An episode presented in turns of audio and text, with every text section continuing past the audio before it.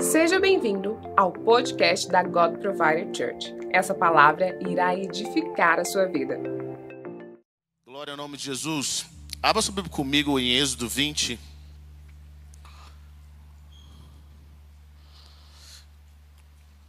Aleluia.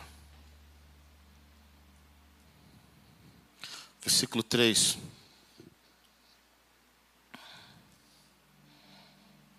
Nós amamos o Senhor, Pai. Glória ao nome de Jesus. Uh, nesse mês da reforma, nós estamos falando sobre homens e mulheres que foram liderados pelo Senhor e que trouxeram uma revolução. Nós falamos sobre Gideão, falamos sobre Davi e sobre o poder de liderança nesse, nesse tempo no qual nós estamos vivendo. E é importante nós entendermos que Deus está buscando pessoas que liderem o um movimento para o reino, pessoas que tenham um encontro com Ele. Mas aqui nós vamos entender algo poderoso sobre a adoração. Hoje eu quero falar sobre isso. Em Êxodo 20, versículo 3, diz algo poderoso: Não terás outros deuses além de mim, não farás para ti nenhum ídolo, nenhuma imagem de qualquer coisa no céu, na terra ou nas águas debaixo da terra. Não te prostrarás diante deles, nem lhes prestará cultos. Porque eu, o Senhor, o teu Deus, sou Deus zeloso, que castiga os filhos pelos pecados dos seus pais, até a terceira e quarta geração daqueles que me desprezam, mas trato com bondade até mil gerações aos que me amam e obedecem aos meus mandamentos. Vamos ler mais uma vez, versículo 3. Não terás outros deuses além de mim, não farás para ti nenhum ídolo, nenhuma imagem de qualquer coisa no céu ou na terra, ou nas águas debaixo da terra. Não te prostrarás diante deles, nem lhe prestarás culto, porque eu, Senhor, o seu Deus, sou Deus zeloso, que castiga os filhos pelos pecados de seus pais, até a terceira e quarta geração daqueles que me desprezam, mas trato com bondade até mil gerações aqueles que me amam e obedecem aos meus mandamentos. Amém? Ah, sabe, nós, nós acreditamos como igreja que existem dois momentos extremamente importantes na vida de um ser humano. Como diz o pastor Miles Monroe, existe um momento em que você nasce e um momento em que você descobre o porquê você nasceu. 99% das pessoas, infelizmente, elas não sabem por que elas existem. Elas sabem porque elas, elas não sabem porque elas estão aqui, elas só sabem que chegaram aqui. E elas não conhecem o propósito delas. Geralmente elas vivem o propósito que alguém deu a elas. Elas vivem de acordo com o momento, com as circunstâncias. Então elas, elas se movem de acordo com a moda, aquilo que é tem valor naquela época. Eu, eu amo estudar um pouco de história e entender costumes em diferentes épocas, porque nos mostra como certos valores que nós carregamos são valores que não são eternos, mas muitas pessoas vivem para agradar a esses valores durante a sua vida aqui na Terra, durante o período em que elas estão aqui. Nós estamos aqui e nós vivemos muitas vezes de acordo com os valores, com o sistema dessa época, não entendendo que Deus nos chama para algo eterno. Deus nos colocou aqui para realizarmos coisas que vão refletir na eternidade, que vão trazer é, é, resposta, mais uma resposta na eternidade.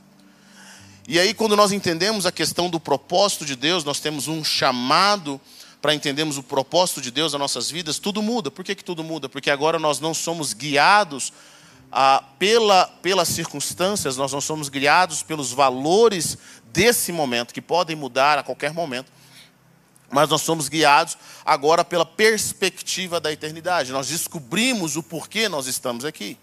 Nós temos um chamado no Senhor. E eu acredito que esse chamado, nós acreditamos que esse chamado no Senhor só pode ser descoberto à medida que nós nos aproximamos dele. Amém? nós nos aproximamos dele. Quanto mais nós nos aproximamos de Deus, mais paz nós, temos, mais direção nós temos. E aí, essa, à medida que nós fazemos isso, à medida que nós fazemos isso, à medida que nós caminhamos para o nosso propósito, nós encontramos paz. A paz é o sinal de que você está indo no caminho certo. Está comigo ou não? Palavra de Deus fala: seja a paz de Deus o árbitro, o juiz no coração de vocês. Tem coisas que nós fazemos que nós não temos paz, é porque é um sinal, já é a resposta de Deus para que você não esteja nesse caminho. Às vezes você está no relacionamento e nesse relacionamento você não tem paz, e Deus falando, sai fora. Você vai fazer um negócio e você não tem, não tem paz para fazer esse negócio. E Deus falando, vai embora. Não fica aqui nesse lugar. Sabe, nós estamos, a paz de Deus nos guia. Quando nós nascemos de novo, nós recebemos paz. Quantos aqui, quando nasceu de novo, entrou uma paz no seu coração que você fala, cara, eu nunca, que coisa mais poderosa isso na minha vida, sabe? Nós recebemos paz. A paz é o sinal de que você nasceu de novo. Ela é um dos sinais de que você nasceu de novo. Só que, com o passar do tempo, você tem essa paz que enche seu coração, que te deixa satisfeito. Mas chega um momento na sua vida em que o Senhor agora começa a te empurrar para algo a mais. Ele começa a te empurrar para o seu destino, para o seu propósito, motivo pelo qual você está aqui. Deus não nos criou do jeito que Ele nos criou para nada. Deus não faz nada sem algo em mente. Eu quero que você entenda que Deus não começa sem terminar primeiro. Deus não começa sem terminar primeiro. O Apocalipse está lá em Gênesis. Tudo que Deus faz, Ele tem um fim em mente. Quando Ele te criou, Ele já tinha um fim em mente, Ele tem um propósito. Então, qual que é o nosso desafio? Uma vez que nós chegamos aqui na Terra, nós temos que nos reencontrar com o propósito eterno de Deus, com o chamado eterno de Deus. E esse propósito nós encontramos a partir de um relacionamento com Ele. Onde nós não andamos de um lado para o outro perdidos, mas nós andamos agora guiados por esse relacionamento, guiados para aquilo que o Senhor tem para nós. E na realidade, querido, quando você começa a estudar a palavra de Deus, você vai perceber algumas coisas que é, é, quanto mais nós nos aproximamos dele através da adoração, a nossa vida muda. Nós, seres humanos, fomos criados para adorar. Nós somos chamados para adoração. Deus tem um chamado para nós. Mas então o que é adoração? Nós usamos muito essa palavra na igreja, mas o que ela significa? Para que serve? Será que adorar é cantar? Na verdade, muitos cristãos não sabem o quão importante é a adoração, a adoração bíblica. Sabe, eu acredito que uma verdadeira, um verdadeiro, um verdadeiro entendimento, um verdadeiro, uma verdadeira revelação vai, sobre a adoração vai produzir milagres. Porque quanto mais nós adoramos ao Senhor, mais nós nos tornamos como Ele é, mais o nosso propósito é descoberto. Sabe, Deus te criou, então Deus ele tem o manual sobre você, ele tem a sua vida escrito no livro dele, ele sabe exatamente qual é o seu propósito. Ele sabe o porquê você está aqui. Então, aonde está a resposta para descobrir o seu propósito? A resposta está nele. A resposta está em caminhar com ele. Então, quando nós adoramos, nós começamos a buscar isso no Senhor. No dicionário da língua portuguesa, adorar significa prestar culto, honrar uma divindade. Mas o que é prestar culto? Em língua portuguesa significa prestar uma homenagem, uma manifestação de grande respeito. Em língua portuguesa, adorar significa prestar culto. E prestar culto significa honrar. Significa, é, é, é, é significa uma homenagem. Mas em hebraico, a palavra adoração significa abad, que é servir, labutar, lavrar. A primeira vez que aparece a palavra adoração na Bíblia, sabe onde está? Em Gênesis 2:5. Deus colocou o homem na terra para lavrar a terra.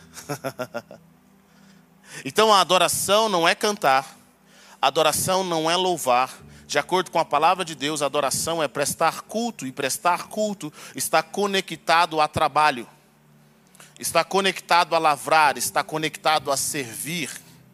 Hum. Vocês estão comigo aqui ou não? Está conectado a servir. E aí, quando você começa a entender a palavra, você fala, nossa, isso aqui é importante. Então, adoração, ela, ela, essa palavra significa servir, mas tem uma outra palavra em adoração também, que também significa beijar a mão, venerar se prostrar. Em hebraico, nós também temos uma outra palavra, chassar, que, se, que significa se prostrar em atitude, em reverência. Quando nós começamos a entender isso, você vai perceber algo que eu quero trazer para você. Nós, seres humanos, de acordo com a palavra, nós somos criados para adorar. Nós vamos adorar, nós temos a necessidade de adorar. Não interessa o que, nós vamos adorar. Adorar para nós é, é, tão necessário quanto comer, beber e respirar. Nós precisamos adorar. A nossa vida é guiada pela adoração. A pergunta que nós fazemos é: adoramos o quê? E nós adoramos a quem? Vocês estão comigo ou não? Todos nós somos adoradores. Todos nós somos adoradores. Mas a pergunta é: nós estamos adorando o que? Ou nós estamos adorando a quem? Porque a adoração é a bússola que nos guia, nós vamos ser guiados pela adoração. Nós vamos fazer tudo pelo objeto daquilo, da, de quem, daquilo que nós adoramos. Nós vamos fazer tudo para servir. Algumas pessoas adoram a sua família, outras pessoas adoram a religião, outras pessoas adoram o trabalho, outras pessoas adoram o status, alguns adoram o dinheiro.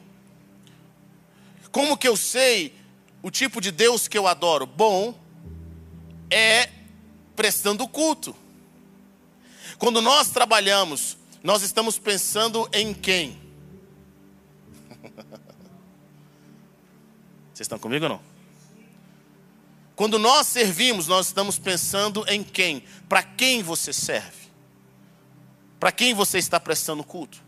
Na sua labuta, no seu dia a dia, nos seus desafios, nos nossos desafios, quem é que está no nosso coração? Será que quando nós pegamos aquele, aquilo que nós estamos fazendo, desenvolvendo o nosso chamado ali, você pensa assim, cara, isso aqui é para a glória de Deus? Ou você pensa, cara, eu tenho que trabalhar aqui porque eu preciso sustentar minha família. Eu estou aguentando isso aqui por causa da minha família. Ou eu estou aguentando isso aqui porque eu quero vencer na vida. Eu quero provar para as pessoas que eu venci na vida. Eu sou um vencedor. Bom, aquilo é adoração. Que nós precisamos entender que tudo que nós fazemos está conectado. Nós temos um alvo em adoração. Você pode não ter isso consciente, mas está na sua vida. Você é guiado para adorar.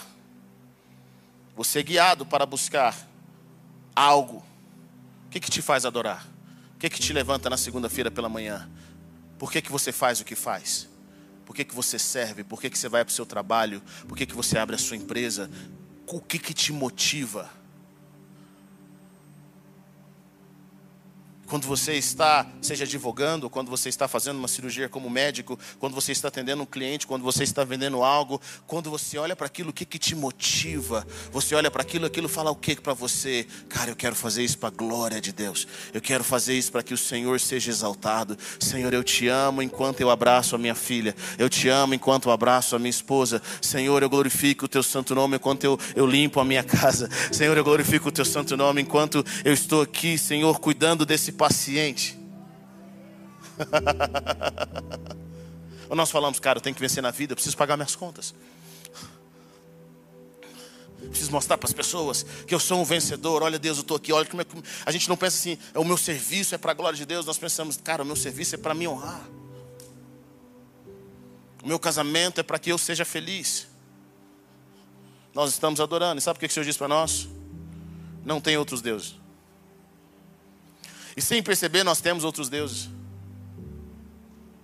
Sabe, eu creio que antigamente era mais fácil nós observarmos outros deuses, porque eles estavam lá. Nós sabíamos quem era Baal, nós sabíamos quem era Tiana, nós sabíamos quem era. Eles tinham uma estátua, eles tinham uma imagem, eles têm um templo. Mas hoje nós não sabemos quem são eles. Porque eles estão escondidos no nosso dia a dia, eles estão escondidos na nossa motivação, eles estão escondidos na nossa intenção. Quantas pessoas eu percebo que elas, elas até ofertam, mas elas ofertam para ter mais dinheiro para Baal. Elas querem que Deus sustente a vida dela de continuar adorando Mamon. E elas não vivem para a glória de Deus em tudo que elas fazem, elas não entendem o que é adoração. E aí Deus coloca o homem no jardim do Éden, Gênesis 2, 5 dizendo: Me adore na terra. Como que eu vou te adorar na terra? Cantando? Tocando? Me adore na terra, cuidando do jardim. Você já parou para pensar que a sua vida diária, aquilo que você faz, é um ato de adoração contínuo? Até às vezes aquilo que você deixa de fazer também é um ato de adoração? Faz parte da sua adoração? Pastor, quando você entendeu isso? Quando, quando eu comecei a ler Gênesis, quando eu comecei a ler Êxodo, o Senhor fala para Faraó, dá uma ordem para Faraó, deixe meu povo ir para prestar culto, deixe meu povo ir para me adorar. Eu falei assim, mas por que, que o povo tinha que sair para adorar? Porque nós colocamos na nossa mente que a adoração está relacionada a cântico. Nós colocamos na nossa mente que a adoração está relacionada, sabe, a simplesmente levantar, tocar. Eu sou músico, então eu amo tocar. Eu penso que adoração é isso. Mas, mas o Senhor fala assim, mas por quê? Porque naquela época o prestar culto era realmente um trabalho. Não era a oferta, não era simplesmente quando nós chegamos aqui, na hora da oferta, e o pastor fala, o líder fala, alguém que está aqui fala assim: olha, está aqui você, está aqui os envelopes, e está aqui as máquinas de cartão de crédito, ou o Pix, você entrega o seu Pix aqui na igreja, e você pensa, eu vim entregar a minha oferta. Não, não, não, querido. A, a oferta no Antigo, no Antigo Testamento não tinha a ver com dinheiro, eles não, eles não traziam dinheiro. Eles tinham que trazer, eles tinham que trazer é, animais diante do Senhor, eles tinham que trazer porções ao Senhor. Então, a, a, a oferta era todo um trabalho que eles tinham que realizar. O prestar culto era todo um serviço que eles tinham que trazer. Então eles tinham que preparar lá a ovelha, eles tinham que trazer a ovelha, eles tinham que escolher qual ovelha, caminhar com aquela ovelha até o lugar do sacrifício. Eles tinham que fazer todo um ritual para entregar uma oferta ao Senhor. Então prestar culto realmente é um trabalho. É uma preparação para nós entregarmos algo para Deus. E a pergunta que nós fazemos, que nós temos que fazer, é o que, que nós elaboramos para entregar a Deus? O que, que nós preparamos para entregar a Deus? Quando nós saímos de casa e nós pensamos assim, Senhor, hoje é dia de culto, que eu vou celebrar com a comunidade. E, e aí você pensa, Senhor, eu vim te entregar algo. O que, que nós viemos entregar?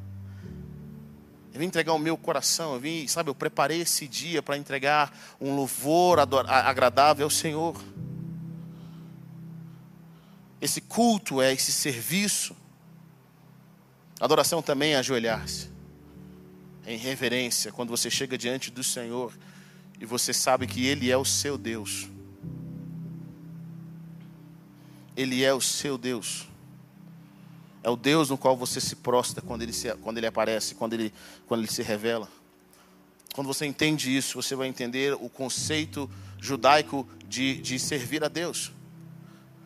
E aí você entende por que, que Davi entendia que ele servia a Deus em tudo que ele fazia. Ele não servia a Deus apenas adorando é, com, com canções, mas ele servia a Deus na guerra como um soldado, ele servia a Deus como um rei, um político. Ele servia a Deus em todas as circunstâncias da sua vida. Você vai entender também o que está escrito em, em 1 Coríntios, capítulo 30, versículo 30, capítulo 10, versículo 31, onde o apóstolo Paulo diz assim: quer comam, quer bebam, façam qualquer outra coisa, façam tudo para a glória de Deus. Tudo para a glória de Deus. Quer vocês façam qualquer coisa, nós agora vivemos para agradar a Deus. Nós vivemos porque Ele, Ele é o nosso alvo. É Ele que nós queremos agradar. É Ele que nós servimos. E à medida que nós adoramos ao Senhor, à medida que nós adoramos ao Senhor, nós somos iluminados. Nós descobrimos o nosso propósito. À medida que nós adoramos o Senhor, a nossa vida começa a fazer sentido. A nossa vida começa a ser transformada. À medida que nós adoramos o Senhor, nós começamos a ter a, o rio de água viva que flui em nós. Talvez você não entenda, mas por que Deus nos dá ordem para nós não termos outros deuses? Por que não adorar outros deuses além dele? Querido, se adoração é como comer, beber e respirar, Deus está dizendo para nós, quando nós o adoramos, nós recebemos a vida que sai dele e entra em nós. Vocês estão comigo ou não? Toda vez que você adora o Senhor, existe uma recompensa do céu e a vida que está nele vem sobre você. Quando você adora o Senhor, a sua vida se transforma, você é alimentado. Quantos aqui já passaram momentos de adoração tão íntima com o Senhor e aquilo te alimentou de uma forma poderosa?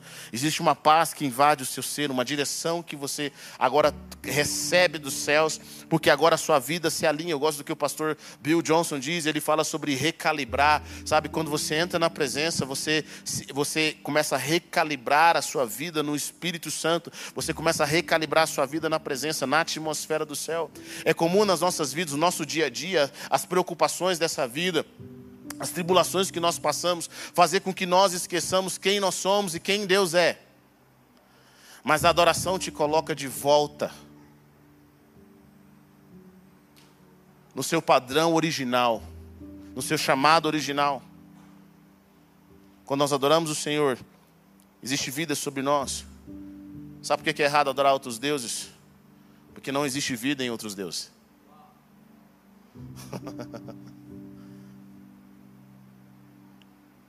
Não existe comida lá. Não existe resposta. Não existe transformação.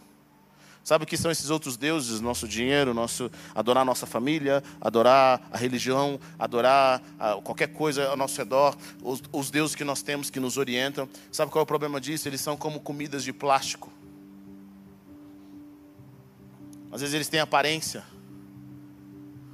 mas eles não têm vida. Imagine se alguém te convidar para ir na casa dele e falar: Vou preparar um jantar para você. E você chega aquela mesa bonita, você vê aquelas frutas bonitas, você vê aquelas, sabe, aquelas coisas tão lindas. E quando você senta à mesa, você percebe que aquilo, apesar de ser muito bonito, é apenas uma maquete, aquilo é apenas plástico. E aí você pensa, qualquer hora vai chegar a comida. E a pessoa fala, não, a comida já está na mesa. O que você vai achar que essa pessoa é? Alguém que te serve plástico para comer? Doido. Você está bem, irmão? Não, já vamos comer aqui o plástico. Vamos comer essa maquete, irmão. Deixa eu falar uma coisa para você. A gente não come maquete. A gente não come plástico. Muitos de nós estamos comendo plástico espiritual. Quando nós deixamos de adorar o nosso verdadeiro Deus. Você acha que vai ter vida, você acha que vai ter transformação, você acha que vai. Sabe, as pessoas, cara, eu vou buscar um pouco mais esse status. Quando eu tiver dinheiro, eu vou ser mais feliz. Quando a minha família estiver tudo organizada, eu vou ser mais feliz. Ah, eu estou solteiro, eu sou infeliz porque eu sou solteiro. Quando eu casar, Deus vai me abençoar, eu vou estar feliz. Não, agora eu casei, mas aquele vazio ainda continua no meu coração. Quando eu tiver filhos, as coisas vão caminhar. E aí você fala, não, agora eu tenho filhos, mas ainda não está satisfeito. Não, mas então quando eu melhorar, quando eu me formar, ou quando eu tiver um meu bom negócio, quando chegar isso, chegar aquilo, querido, nunca chega porque essas coisas não podem satisfazer o vazio que está no nosso coração. Elas não podem nos preencher. Mas quando nós adoramos e vivemos para Ele, tudo muda. Tudo muda. Tudo se transforma. Nós deixamos de comer aquilo que é plástico.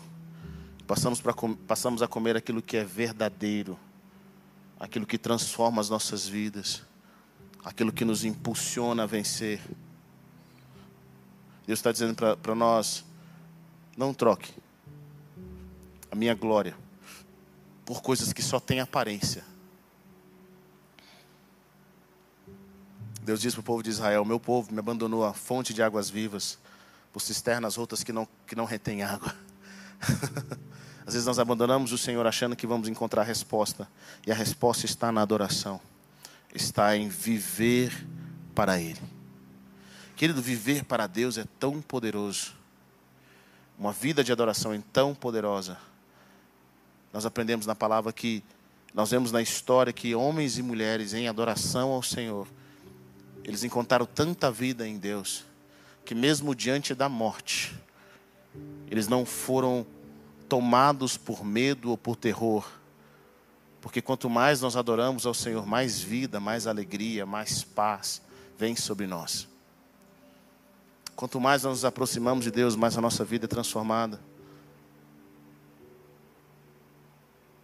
Deus quer nos chamar para algo profundo, mas nós não podemos adorar aquilo que nós não conhecemos. Jesus diz isso. Jesus diz isso para a mulher samaritana, ele fala: Olha, nós judeus adoramos o que conhecemos, mas vocês adoram o que vocês não conhecem.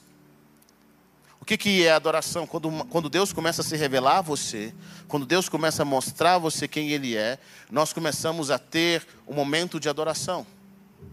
Cada revelação do Senhor em nós, a cada revelação, cada coisa que Deus faz em nós e através de nós ou por nós, isso produz em nós uma revelação. E essa revelação tem que nos conduzir à adoração. Deus já fez algo por você? Sim ou não? Deus já realizou algo na sua vida? Esse é o motivo de nós adorarmos. Tudo que Deus faz, eu amo Davi, porque Davi trazia todas as suas circunstâncias para Deus. Ele trazia todos os seus problemas para Deus, ele trazia as suas dificuldades, ele trazia também as suas alegrias. Ele escreve salmos quando ele foge de Saul para a caverna. Ele escreve salmos para adorar ao Senhor em tudo na vida dele, por quê? Porque ele entendia que a adoração está intimamente ligada com o estilo de vida.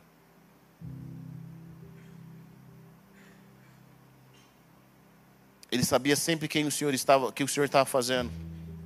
E Davi tinha algo interessante na vida dele, ele sempre via o Senhor diante dele.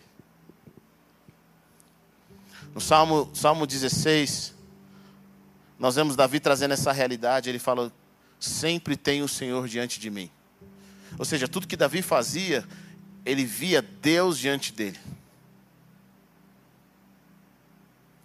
O estilo de adoração de Davi não era simplesmente, ah, eu vou pegar aqui. Não, não. Ele sempre vê o Senhor diante dele. Tudo que ele fazia. Não era para a glória dele, mas era para a glória do Senhor. Sempre tenho o Senhor diante de mim, sempre tenho diante, sempre tenho o Senhor diante de mim. É o Senhor que nos guarda, é o Senhor que nos protege. Eu gosto do que o salmista diz no Salmo 119. Ele fala no Salmo 119, versículo 164, ele fala: Sete vezes por dia eu te louvo, por causa das tuas justas ordenanças. Sete vezes. Sete vezes. No Salmo 18, Davi diz: Eu te amo, ó Senhor, minha força. O Senhor é a minha rocha, a minha fortaleza e o meu libertador. O meu Deus é o meu rochedo, em quem me refugio. Ele é o meu escudo e o poder que me salva, a minha torre alta. Será que você tem o Senhor como sua rocha, como a sua fortaleza? Será que você consegue ver Deus em tudo que você faz? Será que você consegue, Senhor, eu quero oferecer a Ti adoração? Quando eu abraço a minha esposa, quando eu abraço as minhas filhas. Senhor, quando eu cumprimento alguém, quando eu converso com alguém, quando eu estou atendendo alguém, sabe, Senhor, eu quero bendizer o teu santo nome. Eu quero perceber o Senhor aqui. Será que você consegue perceber o Senhor em cada segundo da sua vida? Você volta as suas afeições para Ele e fala: Senhor, é para a tua glória. É para a tua glória, é para a tua glória, é para a tua glória, é para a tua glória. É para o teu louvor.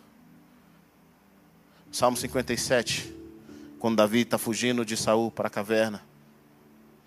Versículo 7 ele diz algo poderoso.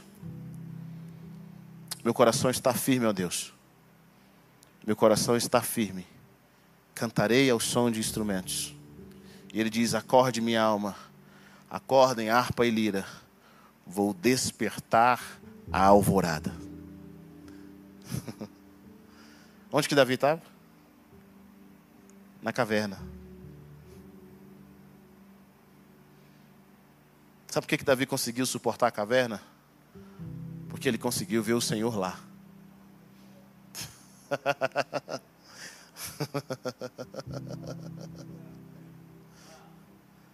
Com o Senhor, sempre tem o Senhor diante de mim. E ele diz: Com o Senhor ao meu lado,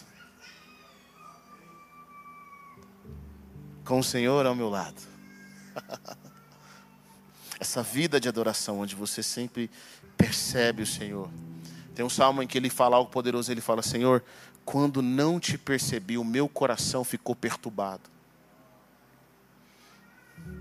Davi ainda reinava, ele estava no reino, ele estava sentado no seu trono, ele viu que Deus tinha feito coisas extraordinárias, mas faltava algo, faltava alguém e ele fala: quando eu não percebi o Senhor, o meu coração ficou perturbado. E aí eu, perce... aí eu fico perguntando: olha que estilo de vida de adoração que esse homem carrega em Deus, no qual, mesmo Deus dando todas as bênçãos para ele, ele não está em paz porque o abençoador não está presente.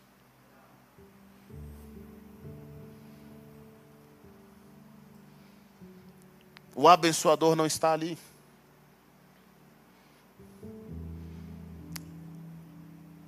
Abra comigo sua Bíblia em Salmo 24.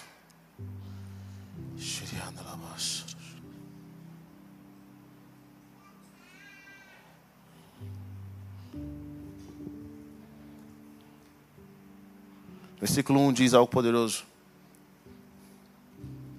Do Senhor é a terra tudo o que nela existe, o mundo e os que nele vivem. Pois foi ele quem a estabeleceu sobre os mares e afirmou sobre as águas. Quem poderá subir ao monte do Senhor? Quem poderá entrar no seu santo lugar? Aquele que tem as mãos limpas e o coração puro, que não recorre aos ídolos, nem jura por deuses falsos. Ele receberá bênçãos do Senhor e Deus, o seu Salvador, lhe fará justiça. São, aqueles, são assim aqueles que o buscam, que buscam a tua face, ó Deus de Jacó. Abram-se portais, abram-se portas antigas para que o Rei da Glória entre. Quem é o Rei da Glória? O Senhor forte e valente, o Senhor valente nas guerras. Abram-se portais, abram-se portas antigas para que o Rei da Glória entre. Quem é esse Rei da Glória? O Senhor dos Exércitos. Ele é o Rei da Glória. Olha o que diz o versículo 6, versículo 5. São assim os que o buscam que buscam a tua face, ó Deus de Jacó.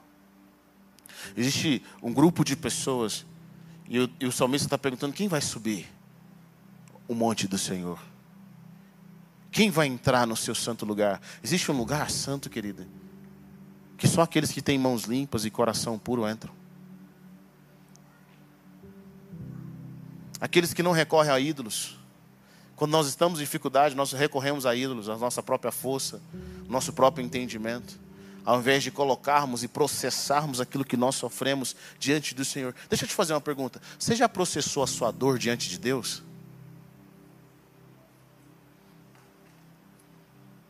Você já pegou aquela, aquela dificuldade, aquela circunstância que você tá, passou ou está passando, o seu trauma, e você pegou aquilo e derramou como adoração diante da presença?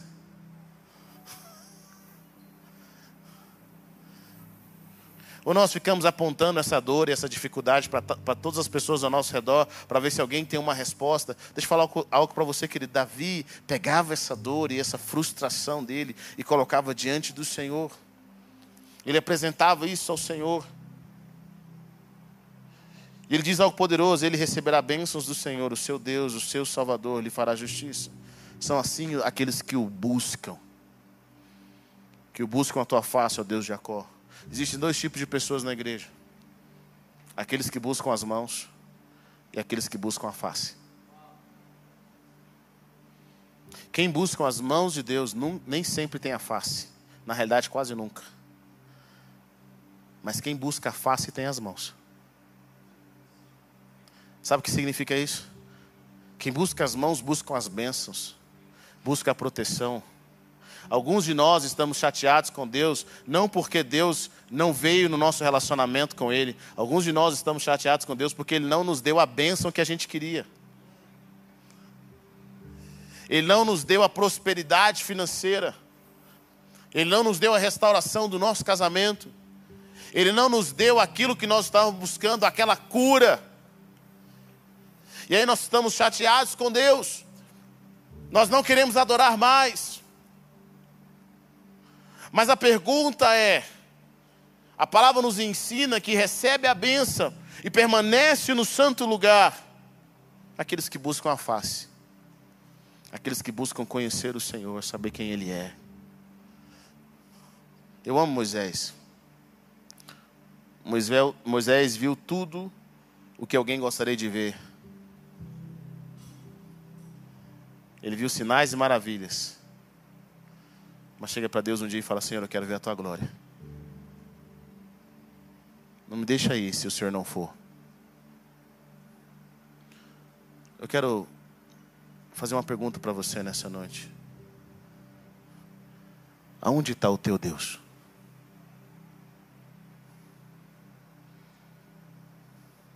Aonde Deus está? Aonde está o teu Deus?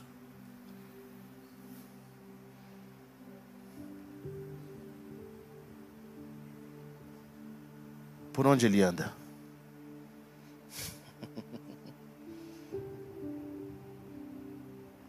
Não é o pastor que tem que saber, eu sei onde está o meu Deus. quero saber onde está o teu Deus. Qual foi a última vez que você ouviu dele?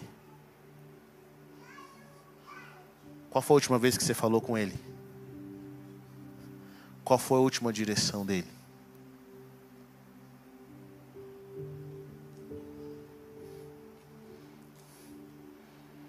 Esses dias a gente estava tendo uma reunião e eu estava conversando com algumas pessoas. E a questão é, às vezes as pessoas elas podem, elas vêm à igreja elas me veem como o pastor da igreja. Mas a pergunta que eu gosto de fazer é assim: eu sou o seu pastor? ou eu sou o pastor da igreja? Porque se eu sou o seu pastor, quando eu falar com você, você vai me ouvir.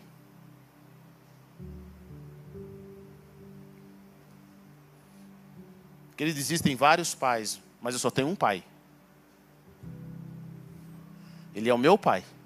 Quando o meu pai fala comigo, eu ouço. Deus é o Deus da igreja, dos cristãos, ou é o seu Deus?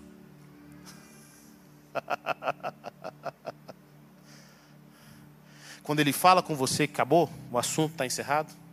Quando ele fala com você, não tem mais o que discutir. Ou não interessa o que Deus fala, porque ele pode ser o Deus de outras pessoas, mas não o seu Deus.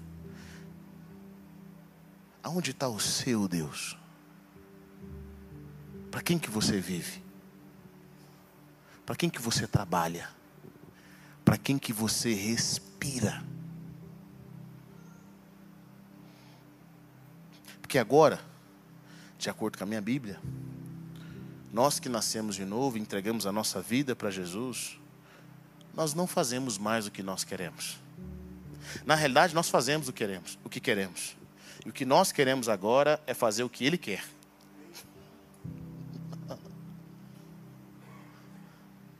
Nós vivemos para adorá-lo.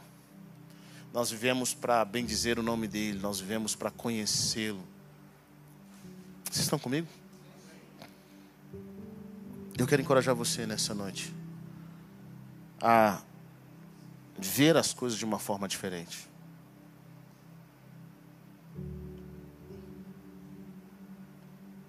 A fazer todo o ato da sua vida um ato de adoração.